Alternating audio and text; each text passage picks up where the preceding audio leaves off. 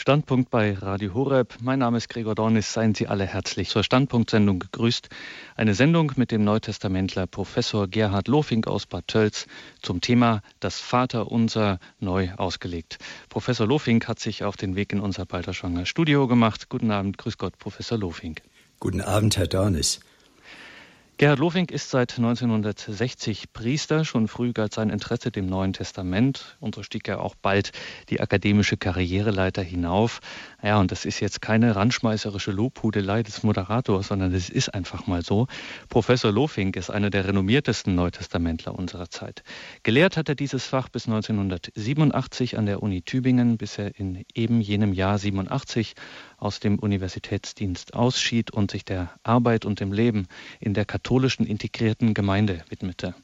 Seine Publikationen sind Legion, nicht nur hochwissenschaftlich, das ist hier ganz entscheidend zu erwähnen, sondern es gelingt ihm, wie nur ganz wenigen seiner exegetischen Zunft, also denjenigen, die sich wissenschaftlich mit dem Neuen Testament befassen, Einsichten seiner akademischen Disziplin einer breiten Leserschaft glasklar, verständlich und vor allem für Glauben Beten und Alltag fruchtbar zu machen. So auch im Fall unseres heutigen Themas, das Vater Unser neu ausgelegt. Unter eben jenem Titel gibt es von ihm ein Buch auf dem Markt. Die genauen Angaben sage ich Ihnen am Ende der Sendung.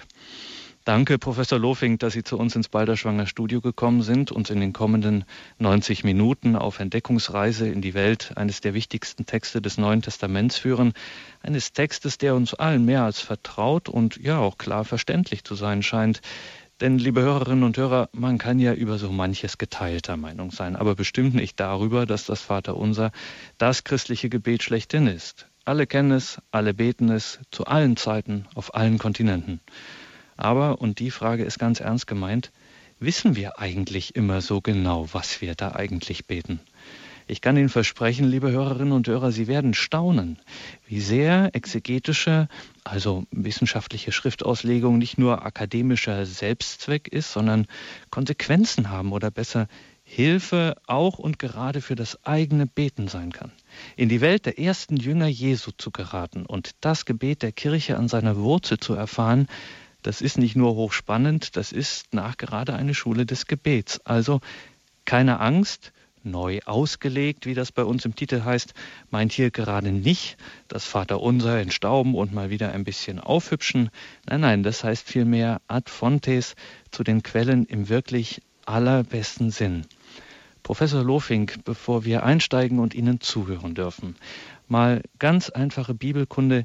Wo und in welchem Kontext finden wir eigentlich das Gebet des Vaterunsers? Ja, wir finden es nicht in allen vier Evangelien, sondern, was erstaunt, nur in zwei Evangelien, nämlich bei Matthäus und bei Lukas. Das muss man zunächst einmal konstatieren, aber natürlich war das Herrengebet überall bekannt. Es wurde ja den Taufbewerbern feierlich übergeben, das heißt, sie wurden damit vertraut gemacht. Anklänge an das Vaterunser finden sich in vielen Schriften des Neuen Testamentes, zum Beispiel im Jakobusbrief oder bei Paulus. Bei Matthäus steht es mitten in der Bergpredigt. In Matthäus 6. Es bildet also nach der Vorstellung des Matthäus die Mitte, das Zentrum der ganzen Bergpredigt. Bei Lukas finden wir das Vaterunser im elften Kapitel, und zwar in einer kürzeren Fassung als bei Matthäus.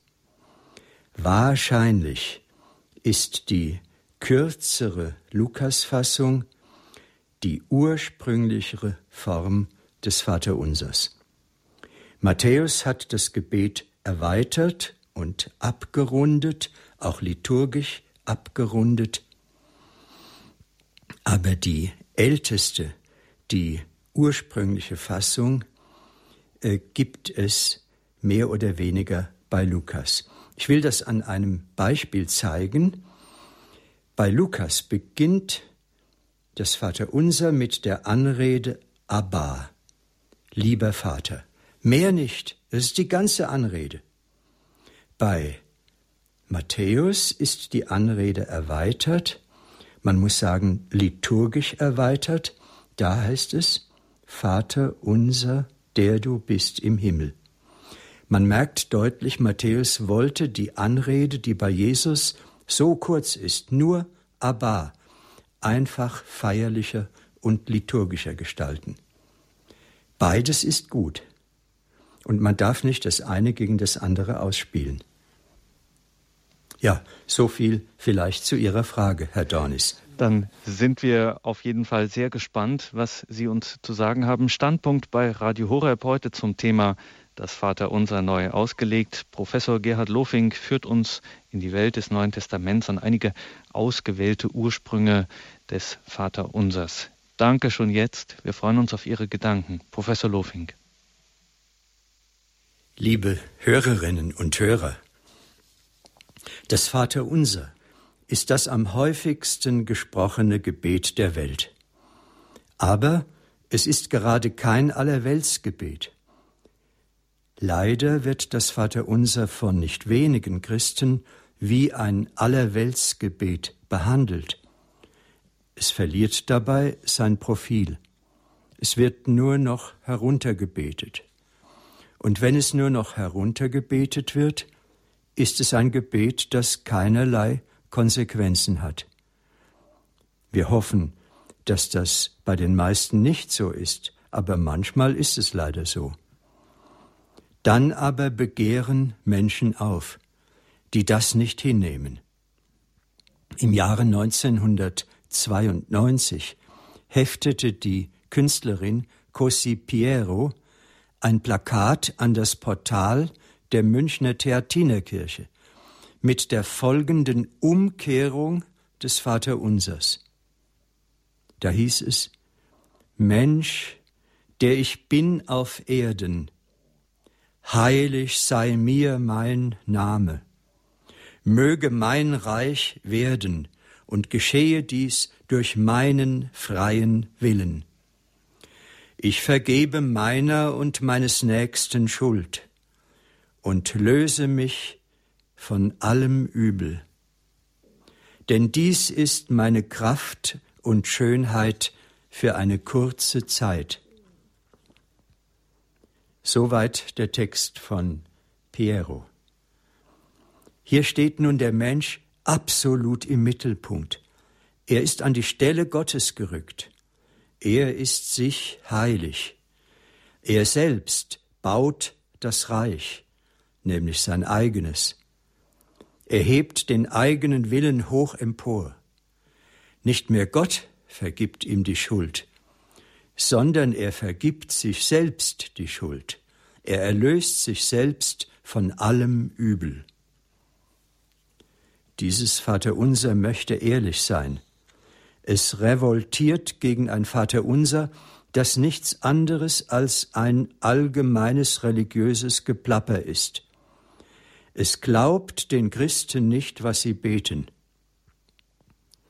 Das Vaterunser wird den Christen auch nie geglaubt werden, wenn es nicht als Basis ein Gottesvolk hat. Ein Gottesvolk, an dem sichtbar wird, was das Vaterunser meint. Bei Matthäus steht das Herrengebet, wie wir schon hörten, in der Mitte der Bergpredigt.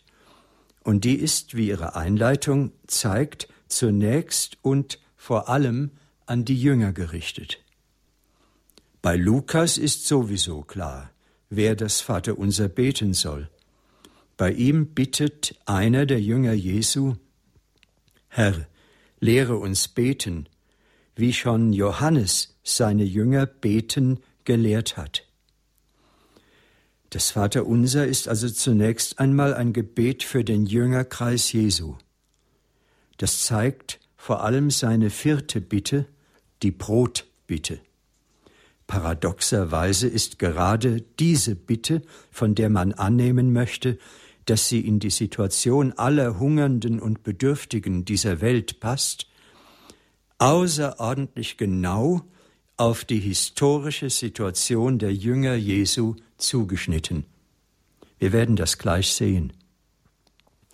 Das Vaterunser ist also zunächst einmal ein Jüngergebet.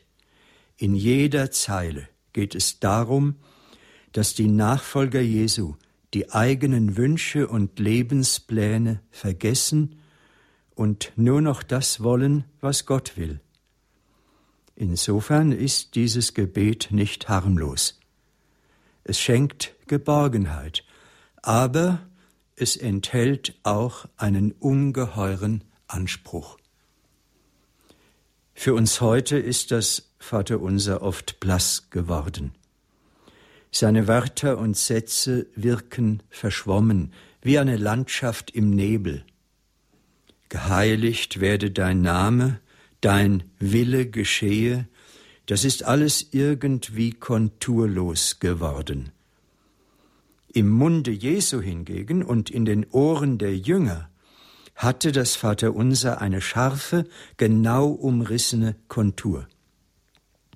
Damit wir diese Kontur wieder wahrnehmen können, möchte ich jetzt vor allem einiges zur Form des Vaterunsers sagen.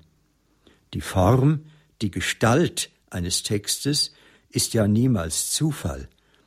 Sie hängt mit der Sache zusammen um die es in dem betreffenden Text geht. Wir werfen jetzt also zunächst einmal einen Blick auf die Form des Vaterunsers, und zwar anhand von fünf Beobachtungen. Erste Beobachtung. Das Vaterunser ist vom Anfang bis zum Ende reines Bittgebet.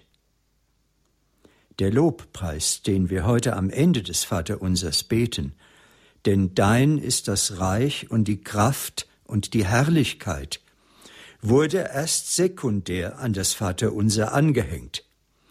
Die ältesten Handschriften kennen diesen Lobpreis am Schluss noch nicht.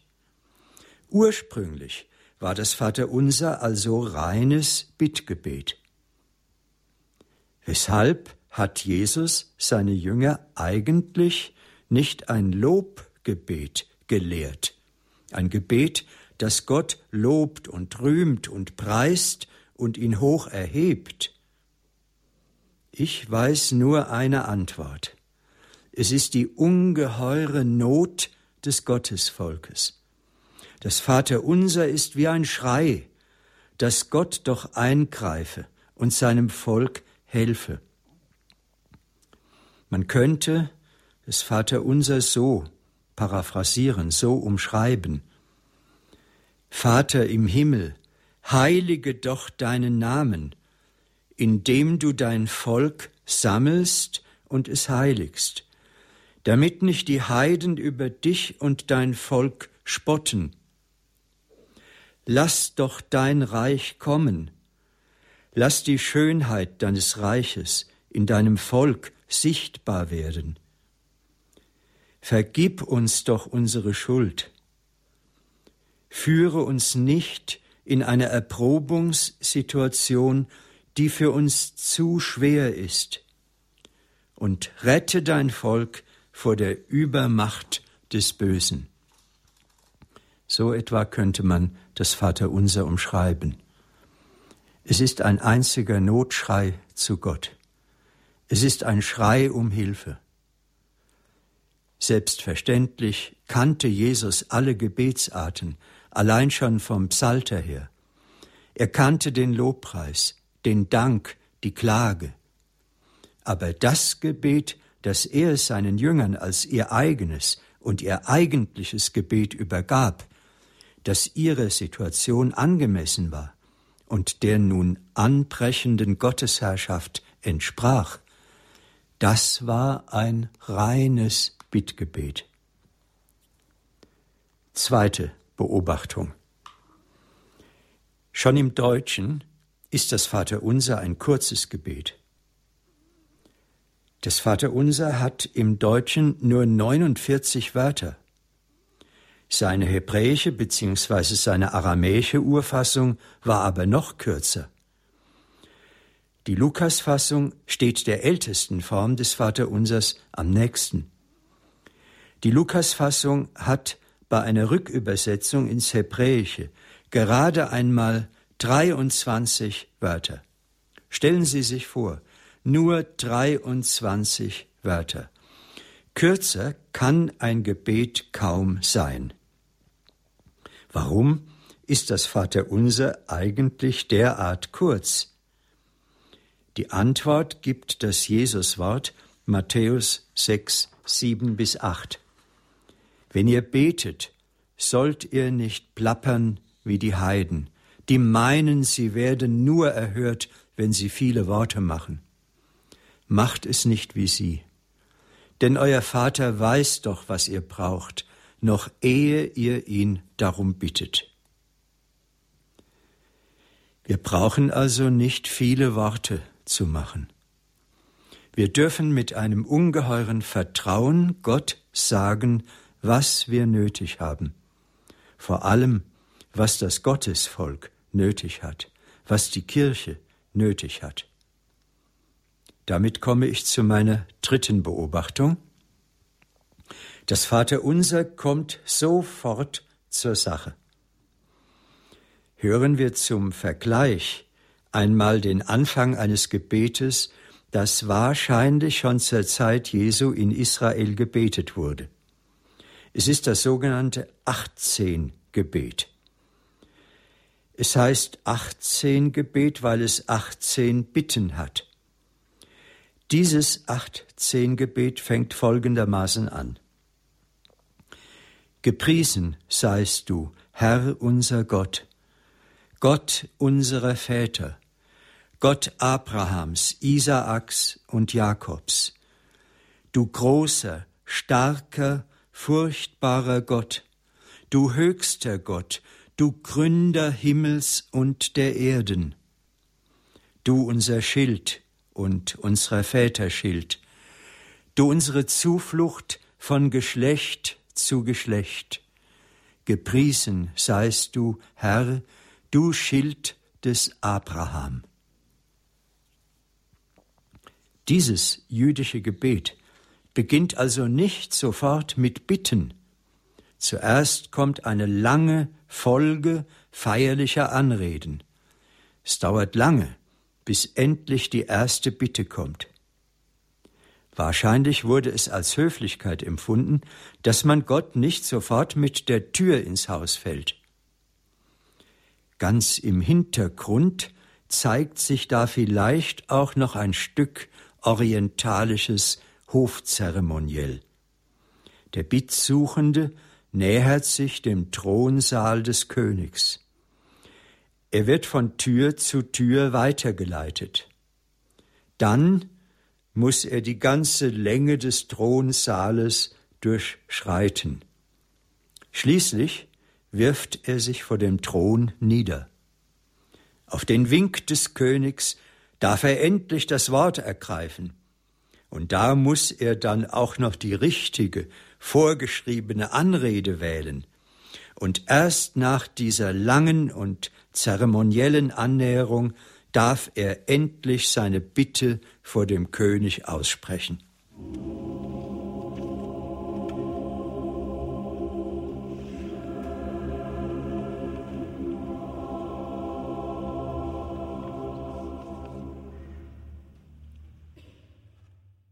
Abba, lieber Vater, das ist die einzige Anrede. Es ist eine familiäre Anrede.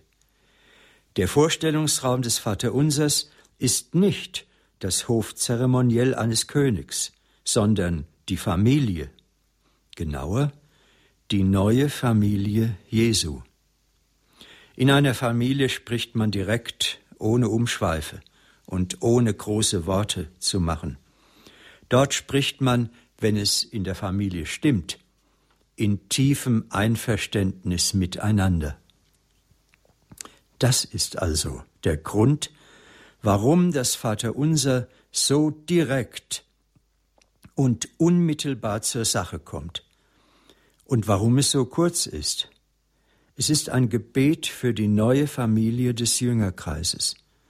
und deshalb fehlt ihm jeder Hauch von Feierlichkeit und erst recht jede Spur von Hochz Hofzeremoniell.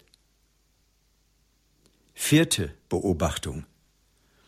Im Vaterunser geht es zuerst um die Sorgen Gottes, dann erst um die Sorgen der Jünger. Das Vaterunser ist nämlich deutlich zweigeteilt. In seiner matthäischen Fassung hat jeder Teil drei Bitten. Zuerst kommen drei sogenannte Du-Bitten. Geheiligt werde dein Name, dein Reich komme, dein Wille geschehe. Dann kommen bei Matthäus drei Wir-Bitten. Unser tägliches Brot gib uns heute. Vergib uns unsere Schuld. Führe uns nicht in Versuchung. Die Zweiteilung des Gebetes ist also sehr deutlich. Im ersten Teil des Vaterunsers geht es um den Namen, die Herrschaft und den Willen Gottes. Man könnte sagen, es geht um die Sorge Gottes. Erst im zweiten Teil kommt dann die Sorge der Jünger ins Spiel, ihre Sorge um Essen, um die Not ihrer Schuld, um die Not der Versuchung. Damit entspricht die Struktur des Vaterunsers auf das genaueste dem Jesuswort in Matthäus 6, 33. Suchet zuerst das Reich Gottes und seine Gerechtigkeit, und alles andere wird euch dazugegeben werden.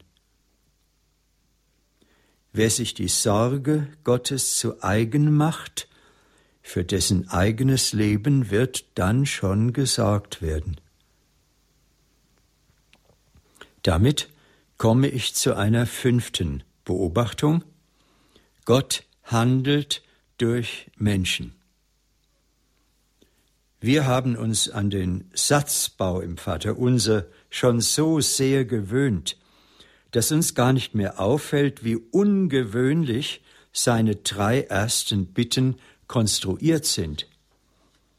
Geheiligt werde dein Name, dein Reich komme, dein Wille geschehe.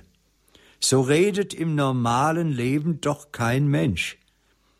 Niemand sagt, geputzt werde die Treppe, die Sauberkeit komme. Wir reden im Allgemeinen so, dass klar wird, wer der Handlungsträger, das heißt, wer das handelnde Subjekt ist.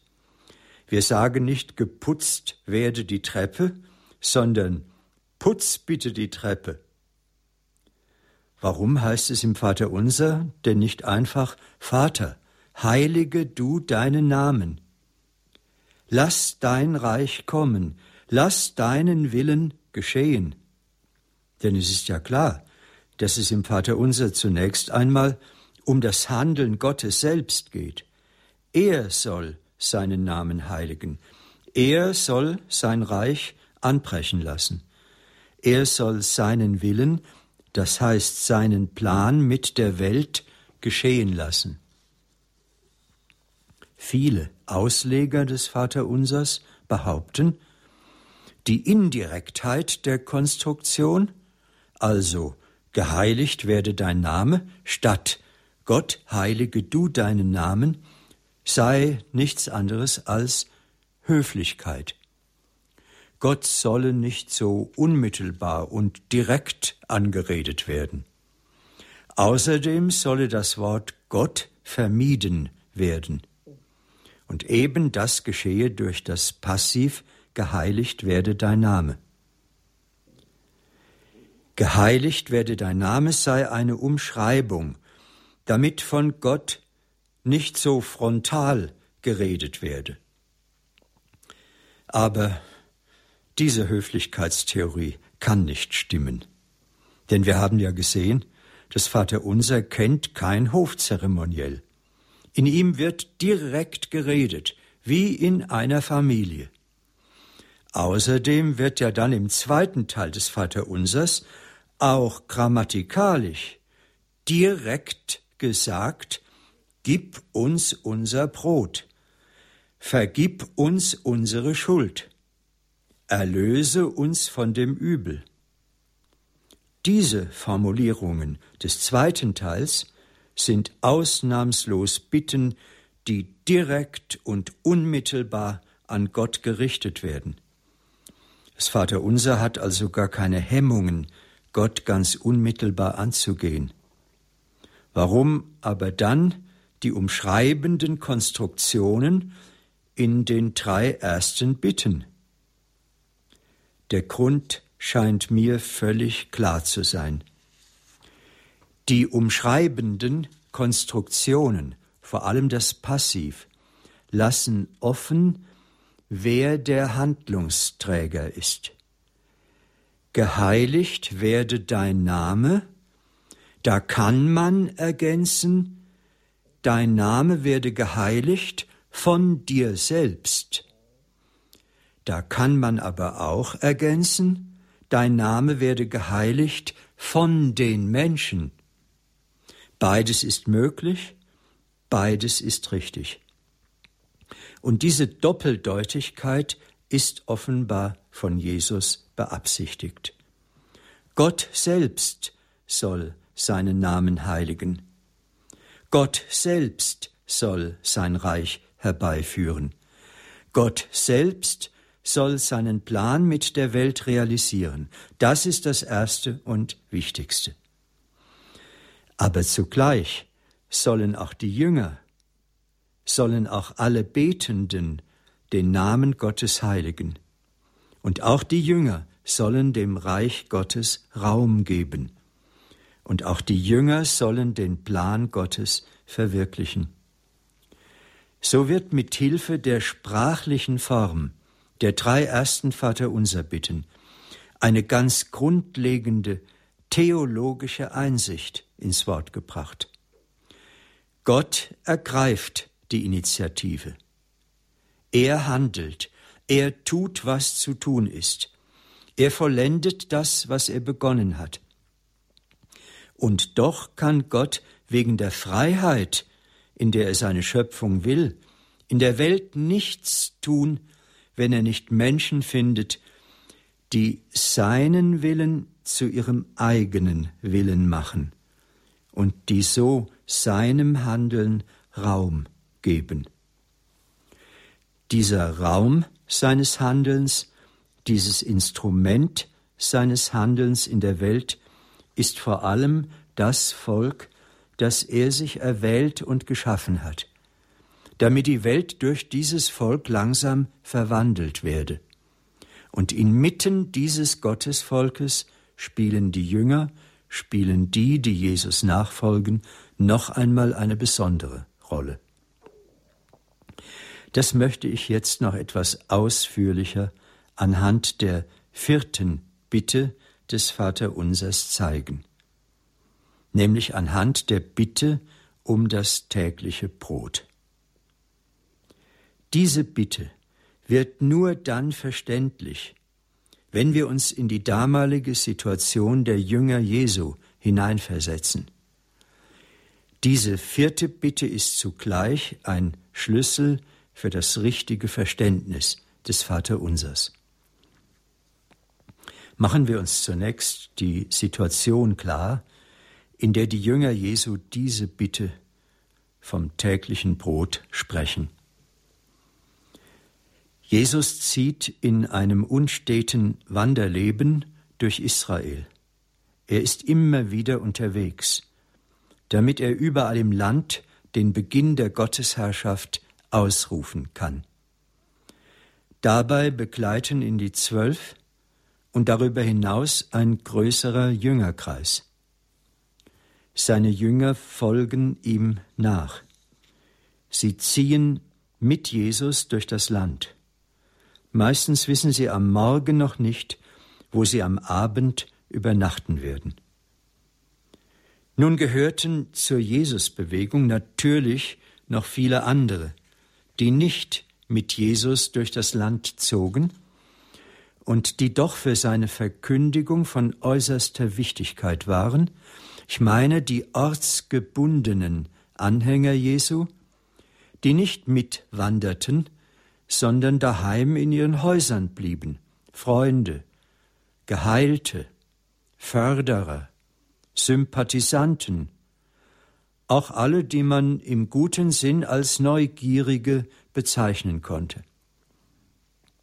Das Neue, das Jesus in Israel begonnen hat, brauchte solche ortsgebundenen Anhänger, brauchte solche Freunde und Helfer.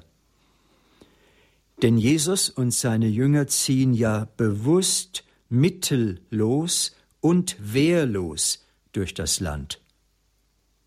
Warum eigentlich? Sie wollen sich durch ihre Wehrlosigkeit deutlich von den bewaffneten Zeloten, den damaligen Gotteskriegern, unterscheiden, die überall in Israel unterwegs sind, um Anhänger und darüber hinaus Geld und Waffen zum Aufstand gegen die Römer zu sammeln. Um einer Verwechslung mit diesen Zeloten vorzubeugen, dürfen die Jünger Jesu kein Geld und keine Waffen bei sich haben. Dann brauchen sie aber, wenn sie den ganzen Tag unterwegs sind, am Abend Menschen, die sie in ihre Häuser aufnehmen. Sie brauchen Menschen, die sie mit Essen versorgen und ihnen für die Nacht Schutz gewähren. Das alles spiegelt sich deutlich in den Aussendungsreden der Evangelien wider, etwa in der Aussendungsrede von Lukas 10. Dort heißt es, Geht, ich sende euch wie Schafe mitten unter die Wölfe. Nehmt keinen Geldbeutel mit, keine Vorratstasche und keine Sandalen.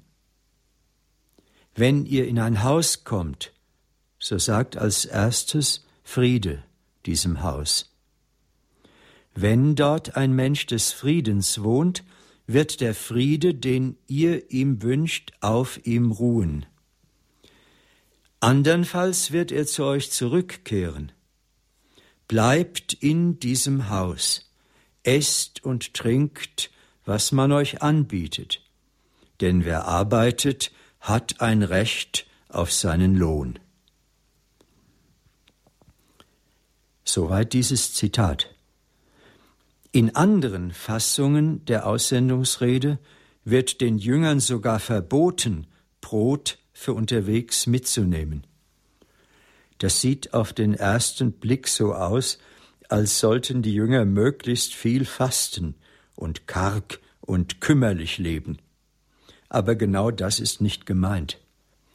Es geht in diesen Aussendungsreden in keiner Weise um eine Art Askese oder um Bedürfnislosigkeit, sondern es geht um die scharfe Unterscheidung eben von den fanatischen Zeloten und damit um das Eintreten für den Frieden, um das Eintreten gegen die Gewalt und gegen den Krieg. Indem Israel das Jesus sammeln und unter die Herrschaft Gottes stellen will, darf es keine Gewalt und darf es keine Kriegsvorbereitungen geben. Das endzeitliche Gottesvolk muss ein Ort des Friedens sein. Deshalb dürfen die Jünger, wenn sie im Land die Gottesherrschaft proklamieren, kein Geld, keine Vorräte und keine Waffen bei sich haben. Nicht einmal Sandalen sollen sie tragen, damit sie nicht fliehen können und so ihre Wehrlosigkeit demonstrieren. Jesus will keine Gotteskrieger. Sie merken, wie aktuell das alles ist. Wenn seine Jünger aber keinerlei Ausrüstung und vor allem kein Geld bei sich haben dürfen, dann brauchen sie am Abend Menschen, die sie in ihre Häuser aufnehmen, die ihnen Brot zu essen geben und die ihnen für den nächsten Tag etwas mitgeben. Deshalb die Brot Bitte des Vaterunsers. Etwas anderes kommt noch hinzu. Die Jünger haben ja alles verlassen, ihren Beruf und ihre Familie. Und mit der Familie auch ihren Vater, der für die gesamte Familie sorgte und plante. Es ist doch eine Selbstverständlichkeit, dass ein Vater, das ein Haus vorstand, für seine Familie vorsorgen und planen muss. Aber in diesem Sinn haben diejenigen, die ihre Familien verlassen haben, nun keinen Vater mehr.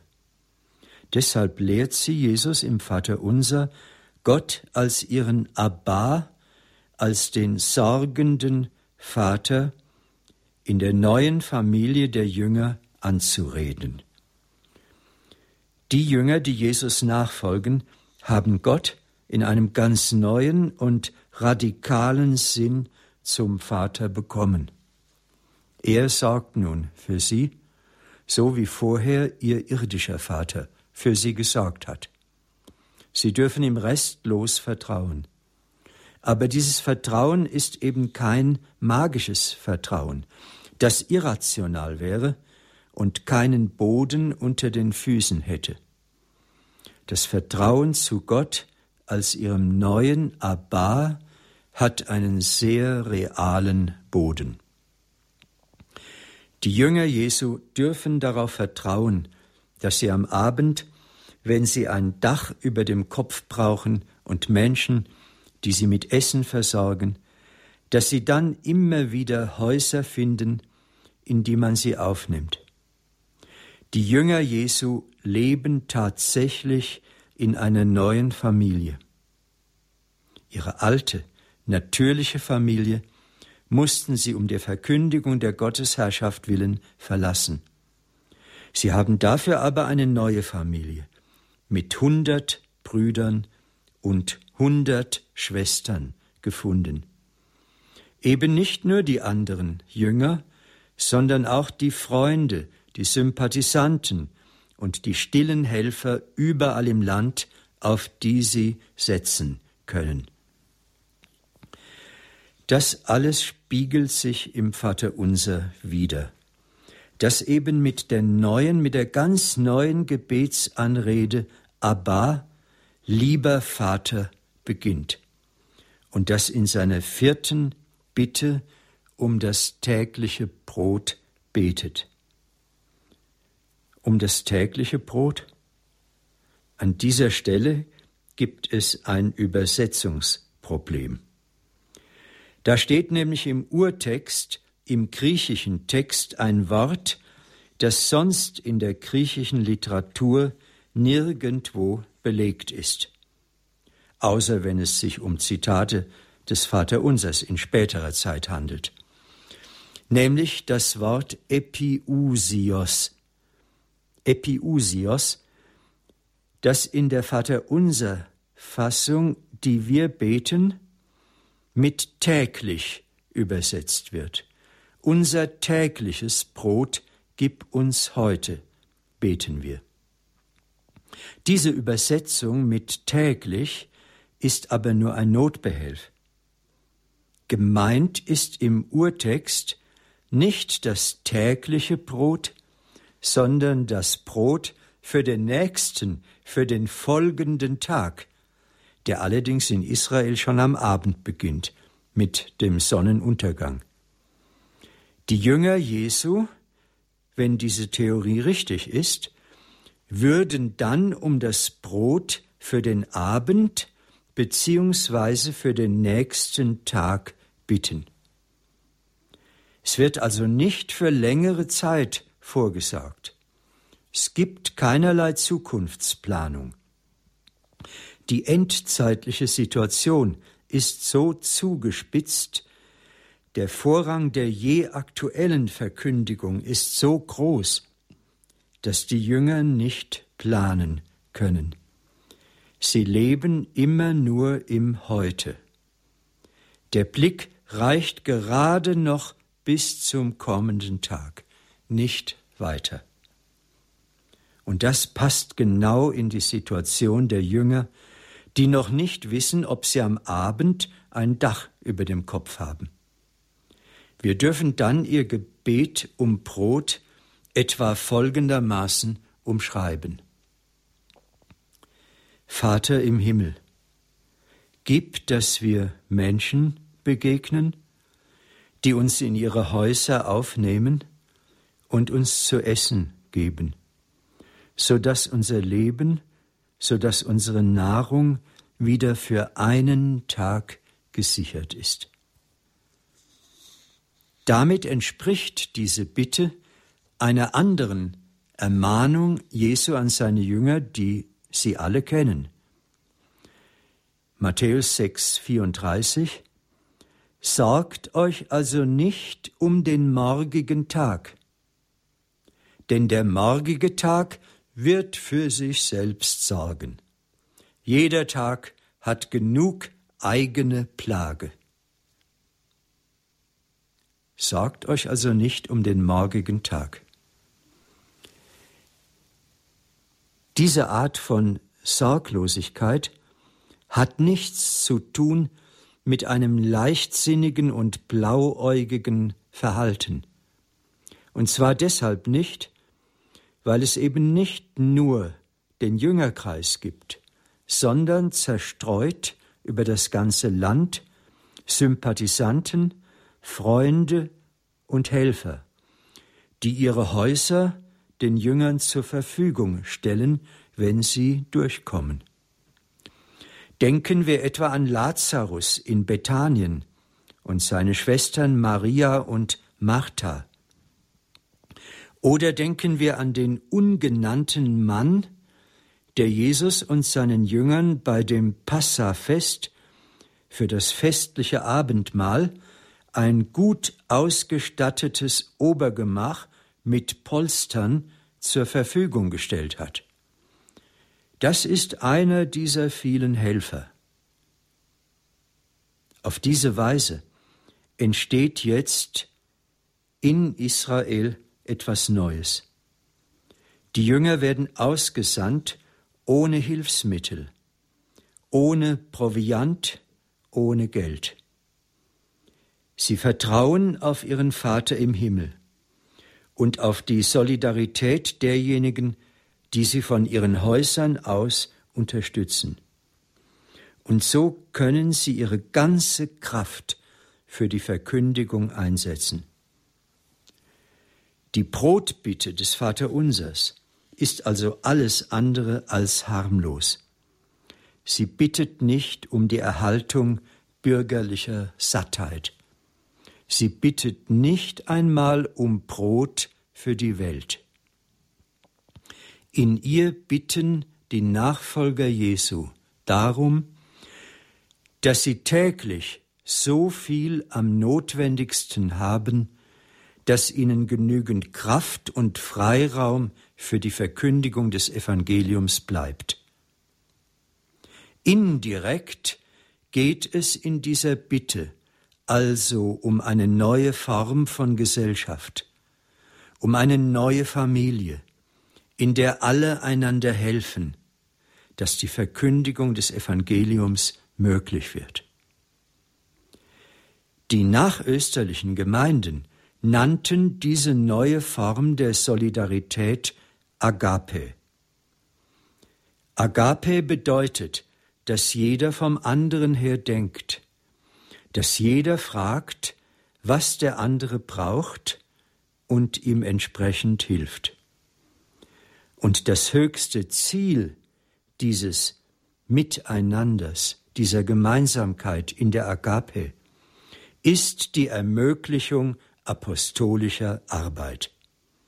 Dass die Jüngergemeinde Jesu durch ihre Boten das Evangelium verkünden kann. Ich hatte gesagt, das Vaterunser ist nicht harmlos. Auch die anscheinend so selbstverständliche Bitte um das tägliche Brot ist nicht harmlos. Denn diese Bitte setzt doch voraus, das haben wir jetzt gesehen, dass man die neue Familie Jesu will, das Miteinander vieler Brüder und Schwestern und vor allem den gemeinsamen Einsatz für das Evangelium. Und so könnte ich jetzt an jeder Bitte des Vaterunsers diese Verwurzelung im Jüngerkreis zeigen. Zum Beispiel auch an der Bitte, vergib uns unsere Schuld, wie auch wir vergeben unseren Schuldigern. Auch diese Bitte wird erst wirklich verständlich, wenn wir sie als Bitte der neuen Familie um Jesus herum begreifen. Denn die Bitte um Vergebung bekommt dort eine besondere Dringlichkeit, dort wo Glaubende sich zu einem neuen Miteinander, zu wirklicher Gemeinde sammeln lassen. Dann fallen alle Mauern, die jeder Einzelne und jede Familie um sich herum aufgeschichtet hat. Dann bleibt nichts mehr verborgen. Dann bleibt nicht mehr verborgen, wer der andere ist. Dann entsteht die oft so lästige Reibung des Miteinanders. Und dann wird erst so richtig deutlich, dass jeder dem anderen unendlich viel schuldig bleibt. Anders ist die erschrockene Frage des Petrus, wie oft am Tag er denn seinem Bruder in der Jüngergemeinde verzeihen müsse, ja gar nicht zu verstehen. Petrus ist echt erschrocken. Vielleicht haben Sie gespürt, dass sorgfältige Fragen nach der Form und der historischen Situation eines biblischen Textes ist kein Luxus. Solches Fragen ist vielmehr eine Hilfe, den Text besser zu verstehen und uns selbst eindringlich zu fragen, leben wir denn diesen Text und das, was er ursprünglich gemeint hat? Das ist dann gerade keine Urkirchenromantik, sondern es bedeutet in unserem Fall sehr konkret, sorgen wir uns denn darum, dass in unseren Pfarreien immer wieder dieses Miteinander vieler Helfer entsteht, das dann den Boden bereitet, damit es Menschen gibt, die ganz in der Nachfolge leben können, die sich ganz mit ihrer ganzen Existenz an die Verkündigung des Evangeliums hingeben können. Die brauchen doch Helfer, dass sie das können. Sorgen wir uns denn mit unserer ganzen Kraft darum, dass es in der Kirche lebendige Gemeinden, lebendige Pfarreien gibt, in denen der Name Gottes geheiligt wird, in denen der Glanz des Reiches Gottes aufleuchten kann, in denen der Wille Gottes geschieht, in denen jeder den Verkündigern hilft, dass sie das Evangelium mit ihrer ganzen Kraft verkünden können. Und vor allem, in denen alle einander immer wieder vergeben und sich gegenseitig helfen, nicht in Versuchung zu geraten. Wenn wir das Vaterunser beten, schwingt das alles mit. Insofern ist das Gebet des Herrn wirklich kein harmloses Gebet. Es geht in ihm um die Sorge Gottes für die Welt, um seine Sorge für das Volk Gottes, das die Welt verändert und heiligt, um eine Kirche, die in Einheit, in Frieden und in ständiger Versöhnung lebt. Liebe Hörerinnen und Hörer, vielleicht fragen Sie sich jetzt am Ende, ist es denn wirklich wahr, dass das Vaterunser, das doch mein persönliches Gebet ist, in einem solchen Ausmaß vom Jüngerkreis, vom Volk Gottes, ja von der Kirche handelt. Gestatten Sie mir dazu am Schluss jetzt noch einen Hinweis. Jesus hat das Gebet für seine Jünger ganz aus dem Geist seiner Bibel, nämlich aus dem Alten Testament, formuliert.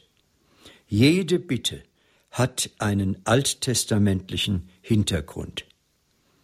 Das zeigt sich schon sofort bei der ersten Bitte, bei der Bitte, geheiligt werde dein Name. Da steht ganz eindeutig im Hintergrund die Theologie des Ezechiel-Buches. Dort, in diesem Text des Ezechiel-Buches, sagt Gott dem Propheten Ezechiel im 36. Kapitel, er selbst werde nun seinen Namen heiligen. Was ist damit gemeint? Damit ist gemeint, das zeigt der Zusammenhang von Ezechiel 36 in aller Deutlichkeit, dass Gott nun Israel sein Volk neu sammeln werde, es reinigen werde und es heiligen werde, damit die Völker nicht mehr über das Volk Gottes spotten können. Sie sehen also, im Gebet des Herrn geht es wirklich um das Gottesvolk. Sofort die erste Bitte spricht von der Sammlung und Heiligung Israels.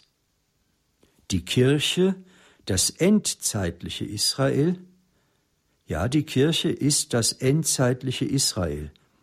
Die Kirche also, das endzeitliche Israel, ist die einzige Hoffnung für den Frieden und die Versöhnung in der Welt.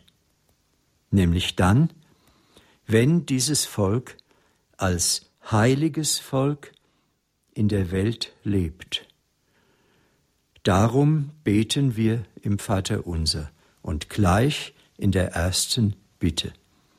Herr, heilige du deinen Namen, indem du dein Volk sammelst, es reinigst und es heiligst, damit die Völker nicht über dieses Volk spotten, damit sie nicht spotten über dieses Volk, das doch die einzige Hoffnung der ganzen Erde ist.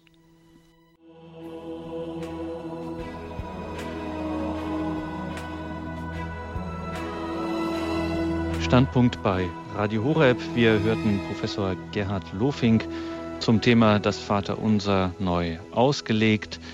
Herr Demel ist jetzt bei uns aus Grumbach. Grüß Gott. Grüß Gott. Äh, ich hätte an den Herrn Professor Lofink eine Frage. Er hat also gesagt, dass die das Vaterunser nur bei Lukas und bei Matthäus vorkommen. Äh, jetzt würde mich das ist eigentlich etwas am Rande, aber das äh, interessiert mich. Ähm, hängen diese beiden Evangelien voneinander ab? Und äh, Herr Professor Lofing, was sagen Sie zu der Theorie, dass das Matthäus-Evangelium das älteste sei, eine, eine äh, aramäische Vorstufe hat und dann ausgeformt wurde und nicht wie nach der äh, Zwei-Quellen-Theorie das Markus-Evangelium. Oh, das würde mich wir, sehr interessieren. Jetzt sind wir mitten in der wissenschaftlichen Exegese. Herr Dehme, danke für diese Frage. Ja, Professor Lofink, was sagen Sie dazu? Ja, Herr Demel, ja. das ist eine hochwissenschaftliche Frage, die Sie gestellt haben. Und damit kommen wir genau in das Problem der synoptischen Theorie hinein. Die Frage, was ist das älteste Evangelium und wie sind die übrigen Evangelien voneinander abhängig. Ich sage Ihnen jetzt einmal meine Position. Äh, ich bin überzeugt, dass Markus das älteste Evangelium ist, das wir haben, dass sowohl Matthäus wie Lukas das Markus-Evangelium gekannt haben dass aber wahrscheinlich Lukas und Matthäus nicht direkt voneinander abhängig sind, sondern dort, wo sie über Markus hinaus weitere Gemeinsamkeiten haben, von einer älteren Quelle abhängig sind, die sie beide benutzt haben. Das ist meine Position, das ist die Position sehr vieler Neutestamentler. Natürlich sind andere Positionen auch so, dass sie Gründe vorweisen können. Das heißt, es ist wie überall in der Wissenschaft, auch in der historischen Wissenschaft, äh, es gibt äh, Theorien, es gibt Hypothesen, die kann man angreifen. Jeder verteidigt seine Hypothesen. Es gibt wahrscheinlichere Hypothesen und weniger wahrscheinliche Hypothesen. Würde Ihnen diese Antwort genügen, Herr Demmel? Also, äh, aber die, die sogenannte Zwei-Quellen-Theorie ist auch nicht unumstritten. Das ist richtig, ja. Ja. Wie ja. oft in der Wissenschaft. Ja. Es gibt eben immer auch Probleme bei jeder Hypothese. Ja. Mhm. Und äh, Sie dürfen als Christ ruhig auch einer anderen Theorie anhangen. Ich habe halt die auch mal gehört und das, ja. mein als Laie, ich bin kein Fachtheologe und ja. kann, äh, mich hat das halt interessiert und ich habe sie auch einmal äh, gehört in, in der Synagoge in Ichenhausen und ich ist schon lange her und ja. ich habe eben gedacht, ich stelle an einen kompetenten Neutestamentler diese Frage. Ja, vielen Haben Dank. Sie die Gelegenheit beim Schopf ergriffen, Herr Demer. Ja, danke, danke für den Anruf Ihnen auf jeden Fall. Alles ja. Gute, einen schönen Abend. Ja, und äh, Professor Lofing muss man an der Stelle auch sagen, in der Exegese gilt das ganz besonders, wie auch äh, sonst in der Wissenschaft zwei Gelehrte, drei Meinungen. Äh, wir gehen weiter zu Frau Huber aus Grassau, hat sie uns angerufen. Grüß Gott, guten Abend. Sie ja, guten Abend miteinander. Ähm, ich habe jetzt äh, Folgendes, und zwar zu dem Passus, unser tägliches Brot gib uns heute. Ich finde es sehr interessant, weil es ja damals ex existenziell war, dass die ähm, Apostel mit Jesus versorgt waren und habe da mal gehört, dass das jetzt auf die heutige Zeit projiziert ähm, so ausgelegt wird oder kann man so auslegen, dass es heißt, also dieses tägliche Brot, äh, dass das das Wort Gottes ist. Weil der Mensch lebt ja nicht nur vom Brot allein, sondern von jedem Wort aus Gottes Mund. Äh, wie man das auf die heutige Zeit ähm, umsetzt, da wollte ich mal Ihre Meinung dazu hören. Also mhm.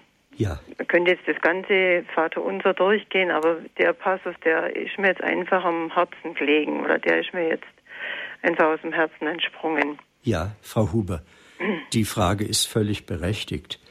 Und äh, man muss eben unterscheiden, was hat die Sache damals ursprünglich in, ihrem, in ihrer historischen Situierung bedeutet.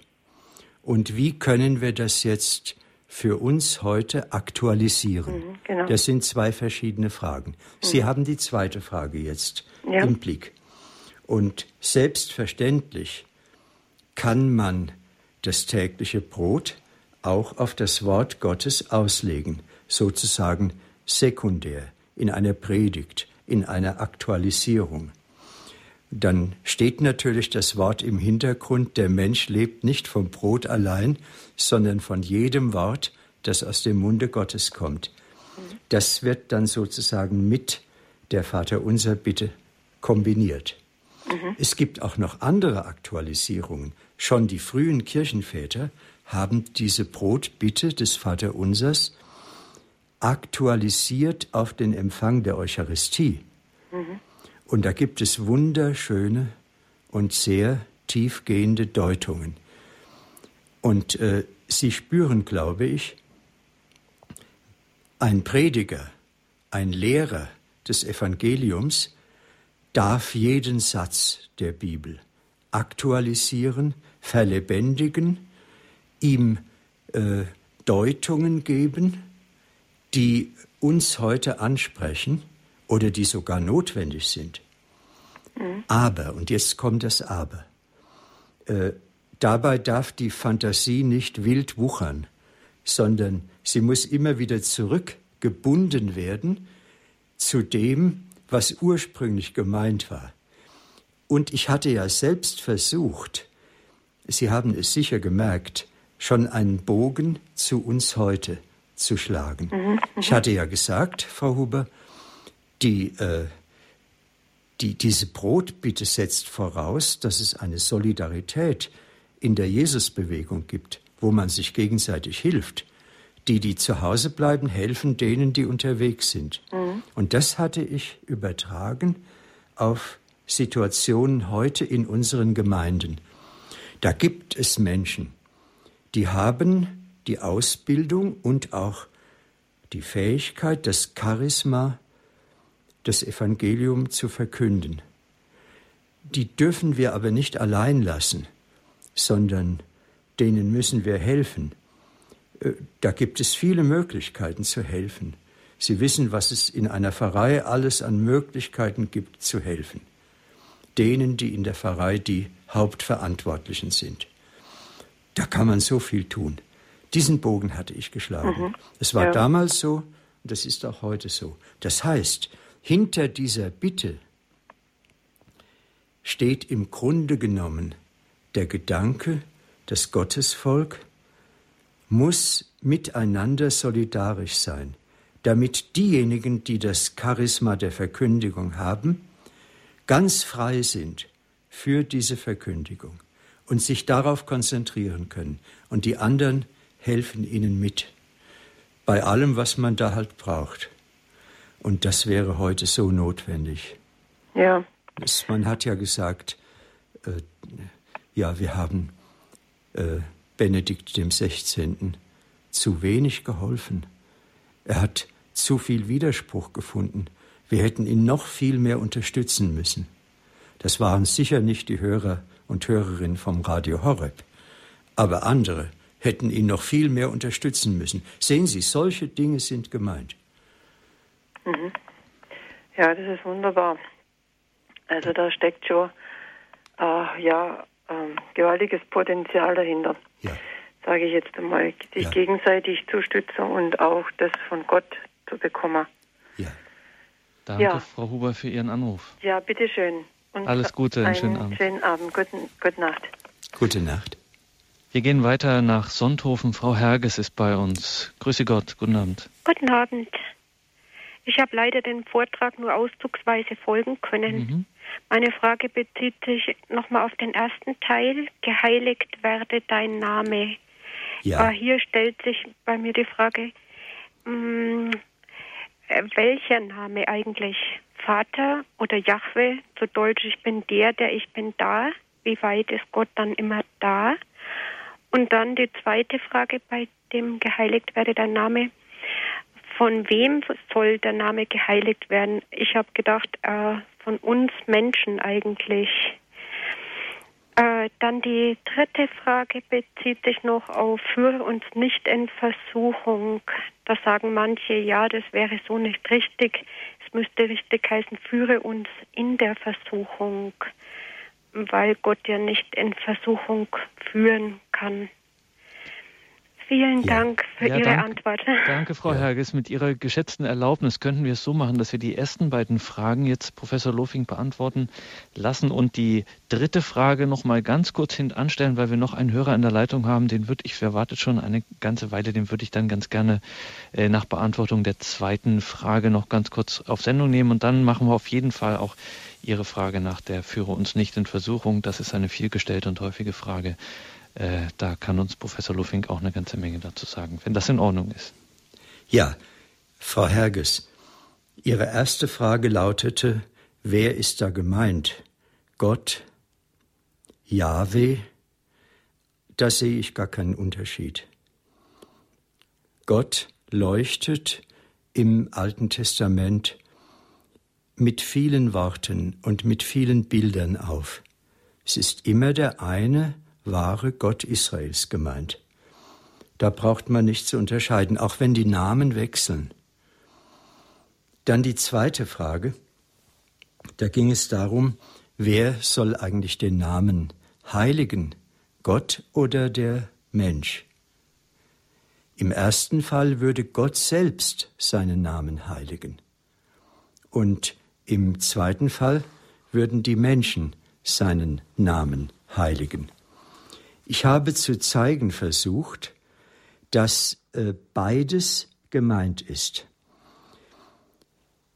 In dem Ezechiel-Buch heiligt Gott seinen Namen selbst. Ich lese Ihnen den entscheidenden Abschnitt gerade einmal vor.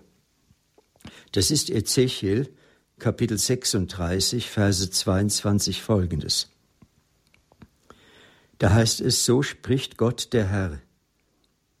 Nicht euretwegen handle ich, Haus Israel. Israel hat ihn nämlich furchtbar enttäuscht, hat seinen Namen nicht geheiligt, sondern, das zeigt das ganze Buch, sondern hat den Namen Gottes entweiht durch seine Sünden. Und jetzt sagt Gott, nicht euretwegen handle ich, Haus Israel, sondern um meines heiligen Namens willen, also um meiner Ehre willen, das ist gemeint. Um meines heiligen Namens willen, den ihr bei den Völkern entweiht habt, wohin ihr auch gekommen seid. Meinen großen, bei den Völkern entweihten Namen, den werde ich wieder heiligen. Das heißt, er heiligt selbst seinen Namen, er stellt selbst seine Ehre wieder her. Und die Völker, Spruch Gottes des Herrn, werden erkennen, dass ich der Herr bin, wenn ich mich an euch vor ihren Augen als heilig erweise. Also Gott selbst wird seinen Namen heiligen. Und jetzt fragt man natürlich, wie macht er das? Worum geht's denn dabei überhaupt? Und das zeigt jetzt der folgende Text. Gott heiligt seinen Namen folgendermaßen. Ich hole euch heraus aus den Völkern. Ich sammle euch aus allen Ländern und bringe euch in euer Land. Ich gieße reines Wasser über euch aus, dann werdet ihr rein. Ich reinige euch von aller Unreinheit und von allen euren Götzen. Ich schenke euch ein neues Herz und lege einen neuen Geist in euch. Ich nehme das Herz von Stein aus eurer Brust und gebe euch ein Herz von Fleisch. Und es geht dann noch weiter. Das heißt, Gott heiligt seinen Namen, indem er das Volk aus der Diaspora, aus der Zerstreuung sammelt und es wieder zu einem reinen, heiligen Volk macht. Darum geht es in der ersten Bitte des Vaterunsers dass das Volk Gottes doch wieder so wird, dass die Heiden nicht mehr über es spotten und so den Namen Gottes verunehren. Aber jetzt zu Ihrer Frage. Zugleich müssen wir den Namen Gottes heiligen. Gott heiligt ihn und wir müssen ihn heiligen. Das widerspricht sich nicht, sondern beides muss zusammenlaufen. Gott schenkt uns überhaupt erst seinen Heiligen Geist, ohne den können wir überhaupt nichts tun. Aber wenn wir uns dem Geist Gottes öffnen, dann können wir heilig leben. Also, Antwort auf Ihre Frage, beides ist richtig. Gott heiligt seinen Namen, das ist die Voraussetzung. Und wir heiligen den Namen Gottes. Sind Sie mit dieser, ist diese Antwort klar geworden? Sehr gut war die Antwort. Herzlichen Dank. Bitte schön. Ja. Danke, Frau Herges, für Ihren Anruf. Alles Gute nach Sonthofen. Ja, das war in der Tat äh, ergreifend zu hören. Darüber macht man sich eigentlich, wenn man das betet, nicht so wirklich aktive Gedanken. Äh, wie Sie gesagt haben, dass eben diese Formulierung schon geheiligt werde dein Name wo hier tatsächlich, könnte man fast sagen, Grammatik zu Theologie wird. Also es fehlt irgendwie ein logisches Subjekt in diesem Satz und genau das wird eben bewusst offen gehalten, um zu sagen, es ist sowohl Gott als auch sein Volk, äh, seine Jünger, ähm, die, der Mensch, der eben daran beteiligt ist. Nur dann kann der Name geheiligt werden. Herr Brixius aus München ist bei uns. Grüße Gott. Grüß Gott, Pater Lofink. Äh, herzlichen Dank für diese Erklärungen zur Bitte um das tägliche Brot da ist mir doch noch mal einiges neu aufgegangen, muss ich sagen. Das Gebet des Herrn ist offenbar auch ein Zuspruch an das ganze Volk Gottes und weist in der Bitte um das Brot für den nächsten Tag hin auf das gegenseitige Angewiesensein von Apostel, Jünger und Volk Gottes. Ja. Es, es, weist hin, dass Freunde und Sympathisanten, wie Sie gesagt haben, und Helfer, dass alle wichtig sind für die Vorbereitung des Bodens zur Verkündigung. Ja. Und es zeigt auch auf, dass jeder im Volk Gottes gebraucht wird und ich nicht meinen darf, ich bin doch nicht gefragt. Ja. Das hat mir schon sehr gut gefallen und das, das ist einfach nochmal gut, wenn man sowas hört. Ja, Herr Brixius, danke, dass Sie das nochmal unterstützt haben. Ist völlig richtig, was Sie sagen. Danke, Herr Brixius, für Ihren Anruf und Ihren Beitrag hier in der Sendung. Jetzt gehen wir von München weiter nach Leipzig zu Frau Siss. Frau Siss, Sie sind nun auf Sendung. Hallo? Hallo, Frau Siss, Sie sind auf Sendung. Ja, Sie Grüße sind Sie. so leise. Ich hatte, es geht um das tägliche Brot, um das tägliche Dasein. Äh, wir kennen ja aus dem Kapitalismus diese Obdachlosigkeit. Und es könnte ja genauso den Jüngern geschehen sein. Wer sorgt denn dann für die Jünger, dass sie täglich das wenn sie ausgesandt werden zu 70 Personen, wer sorgt denn dafür, dass sie wirklich das tägliche Brot bekommen? Sie sind ja wie Bettler und auch äh, eine Übernachtung haben. Ja. Ich kann mir das nur Gott zuschreiben oder das geht doch nicht. Er kann es ja, er, er kann ja nur äh, vorbereiten, indem er, ja, indem eben die Menschen, die damals lebten, dazu erzogen wurden. Ja, ähm, vorbereitet. Da sind wir bei dem, was wir vorher gesagt haben. Sowohl Gott handelt in so einer Angelegenheit als auch der Mensch. Da gibt es die Jesusbewegung. Da gibt es die Jünger, die durch das Land ziehen mit Jesus. Und äh, da gibt es die vielen Freunde, Helfer und Sympathisanten, die sie in ihre Häuser aufnehmen. Zunächst einmal müssen da Menschen etwas tun. Aber das wäre zu einfach gesagt. Gleichzeitig handelt Gott, denn er erleuchtet ja die Herzen derer durch seinen Heiligen Geist, die sich jetzt sagen, ja, wir müssen ja helfen. Wir dürfen die doch nicht äh, ohne Essen und ohne Obdach weiterziehen lassen. Wir müssen sie aufnehmen in unser Haus. Und das gilt ja überall, bei allem, nicht nur bei dieser Bitte, sondern bei allem, was wir erleben. Ich helfe einem anderen Menschen. Und gleichzeitig hilft Gott dem anderen Menschen. Er hilft ihm durch mich. Das ist überhaupt kein Gegensatz. Ist das deutlich geworden? Ja, nicht einigermaßen, aber. Gott handelt immer durch uns. Er kann gar nicht. Er hat unsere Hände und unsere Füße. Gott handelt immer durch uns. Wie soll er sonst in der Welt handeln? Aber er handelt. Er selbst handelt, indem sein Heiliger Geist uns bewegt und antreibt, das Gute zu tun.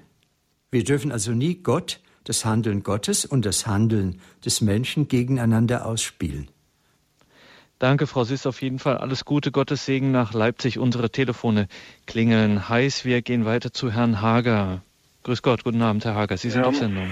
Ich hätte eine Frage zur sechsten Vater unser bitte, Herr Professor Lofink. Führe, und führe uns nicht in Versuchung. Ja. Da wird dann oft gesagt, das sei eine falsche Übersetzung. Stimmt das? Also manche würden sagen, äh, führe uns in, äh, führe uns aus der Versuchung oder so ähnlich. Ja, ja. Das ist äh, der schwierigste Satz im Vaterunser. Und nach dem wird man immer wieder gefragt. Es ist keine falsche Übersetzung. Im Griechischen steht da Perasmos. Und Perasmos heißt tatsächlich die Versuchung. Nur müssen wir uns klar machen, Versuchung kann etwas Negatives sein, nämlich Versuchung durch den Bösen, Versuchung durch den Widersacher, ja. Versuchung durch den Teufel. Mhm. Dann ist es was Negatives. Versuchung kann aber auch etwas Positives sein, nämlich im Sinne von Erprobung. Mhm. In Genesis 22, 1, also im 22. Kapitel mhm. des Buches Genesis. Ja. Da beginnt die Geschichte wie Gott den Abraham auf die Probe stellt. Ja. Da steht genau dieses Wort, mhm. nämlich Peirazein, äh, das ist das Verb, Perasmos ist das Substantiv, steht genau dieses Verb beziehungsweise dieses Substantiv, das dann auch in der Vaterunser Bitte verwendet wird. Das heißt, dort in der Geschichte muss man übersetzen, äh, nach diesen Ereignissen stellte Gott den Abraham auf die Probe. Das heißt, dieses Wort Perasmos kann nicht nur die Versuchung, die teuflische Versuchung bedeuten, sondern es kann auch eine Erprobungssituation bedeuten, die Gott selbst herbeiführt. Gott selbst erprobt den Abraham. Jetzt kann man natürlich weiterfragen, warum äh, erprobt uns Gott eigentlich? Ja. Wir alle werden irgendwann in unserem Leben in solche Erprobungssituationen hineingeführt. Warum tut das Gott überhaupt? Antwort, das ist gut für unseren Glauben. Unser Glaube hat ja eine Geschichte. Der Glaube soll wachsen. Er soll sich bewähren. Und dadurch kann er reifer werden und tiefer gehen. Also äh, man Dann könnte man vielleicht auch beten, bewahre oder helfe uns in der Erprobung oder so ähnlich. Äh, ja, ich würde es so paraphrasieren. Es steht ja da, führe uns nicht. Ja, ja. Führe uns nicht in eine Erprobungssituation, mhm. die so schwer ist, dass wir sie nicht bestehen können. Ja, ja. Das ist gemeint. Also so würde ich die ganze Bitte paraphrasieren. Aha. Ich sage es noch einmal, führe uns nicht in eine Erprobungssituation, die so schwer ist, dass wir sie nicht bestehen können, dass wir sündigen. Ja, ja. Denn Gott will ja nicht, dass jemand sündigt, aber er will, dass wir uns bewähren. Ja, das, ja. das ist gemeint. Mhm. Gut, vielen Dank. Ja, danke Ihnen, Herr Hager, für diese wichtige Frage. Damit hätten wir auch die dritte Frage vorhin von Frau Herges äh, beantwortet und ja, eine Frage, die viele stellen und die für viele auch schwierig ist. Schön, dass wir jetzt in dieser Sendung auch Gelegenheit, hat, Gelegenheit hatten, darüber zu sprechen. Wir haben noch eine Hörerin in der Leitung. Grüß Gott, jetzt sind Sie auf Sendung. Ja, grüß Gott. Ich habe eine Frage wegen äh, allgemeiner Vaterunser, weil ich denke, Vaterunser ist auch Gegenwart Gottes, das ist das Gebet und das kommt auch von den Evangelien und von der Bibel. Und wenn die Priester predigen, sie sagen immer, das ist eine Geschichte. Und da frage ich mich immer, ähm, was ist das eigentlich Evangelien? Ist das eine Geschichte oder Gegenwart Gottes? Weil die Evangelien kommen, kommt von der Heilige Geist. Und das war meine Frage. Ja, äh, natürlich, die Evangelien enthalten Geschichten. Da wird erzählt. Hinter diesen Erzählungen stehen tatsächliche Begebenheiten, die wirklich passiert sind. Aber gleichzeitig werden diese Erzählungen schon gedeutet. Und es kann auch sein, dass einmal eine ganze Erzählung nichts als Deutung des Lebens Jesu ist. Also die Geschichten, die in den Evangelien erzählt werden, die, äh, die oszillieren die sind ausgespannt zwischen tatsächlichen Ereignissen und Deutungen dieser Ereignisse. Und ähm, jetzt ist es so, äh, hinter diesen Geschichten, das war Ihre Frage, steht natürlich nicht nur der menschliche Erzähler, sondern dahinter steht Gott selbst, sein Heiliger Geist. Denn die Kirche hat ja diese Evangelien und diese Briefe und überhaupt alle Texte der Bibel äh, als Texte glaubend angenommen, in denen Gott zu uns spricht. Es sind also menschliche Texte und gleichzeitig spricht Gott durch diese menschlichen Texte zu uns. Das Ganze jetzt mit einem Ausdruck zusammengefasst, die Bibel ist Gottes Wort in Menschenwort. Und noch einmal auf Ihre Frage hin könnte man auch sagen, die Bibel ist Gottes Wort in menschlichen Erzählungen. So redet Gott zu uns durch menschliche Erzählungen, durch Dinge, die berichtet und gedeutet werden, die einst geschehen sind. Habe ich damit Ihre Frage beantwortet? Ja, vergelt's Gott. Dann danke, danke für, für die Frage. Alles Gute für Sie, Gottes Segen.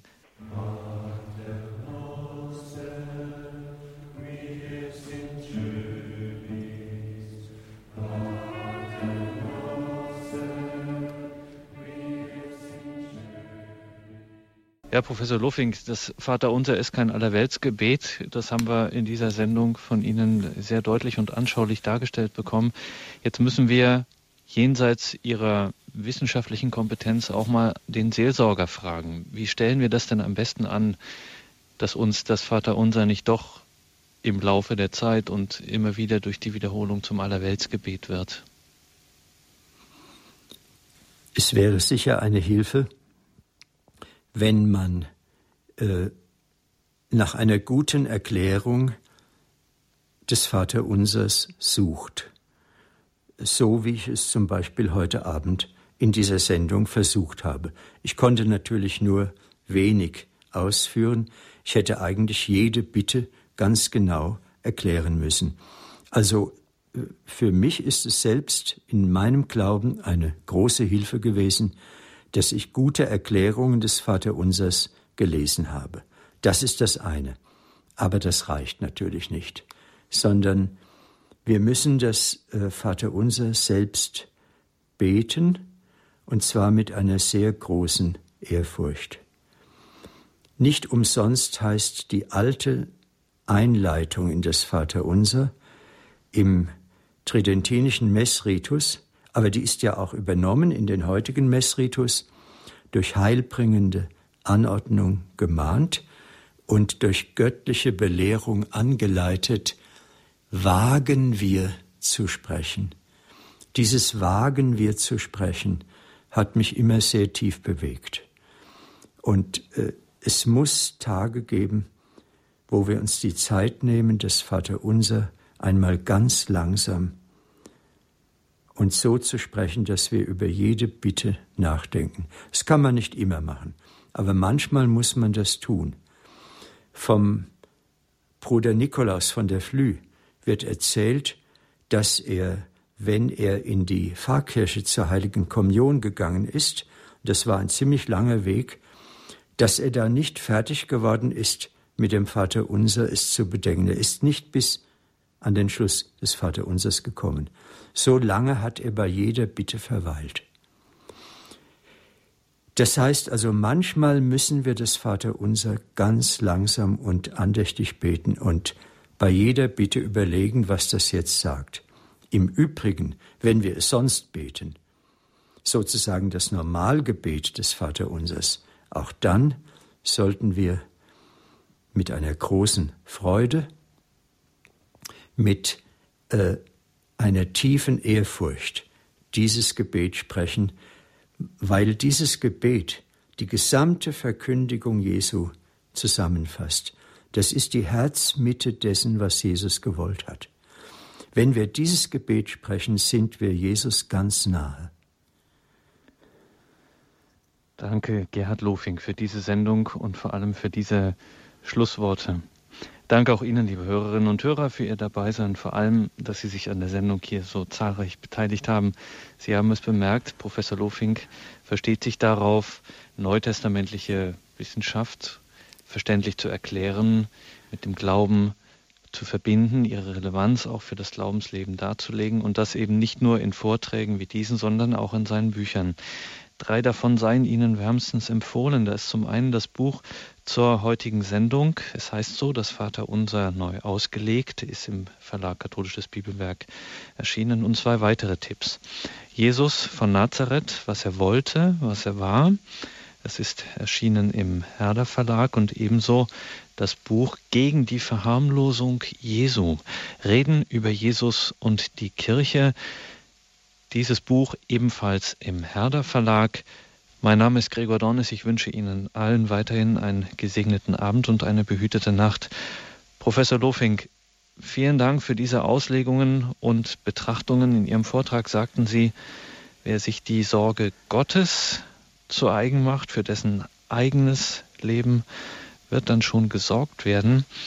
Und wir haben gehört, wie ernst es ist und wie überhaupt nicht harmlos das Ganze ist. Und da Sie ja nun, wie es der schöne Zufall will, nicht nur ein Gelehrter, sondern auch ein Geweihter sind, sprich Sie sind Priester, wagen wir es dann auch zum Ende dieser Sendung, Sie um Ihr besonderes Gebet zu bitten, um den Segen. Ich segne euch alle, der allmächtige Gott, der Vater, der Sohn und der Heilige Geist. Amen.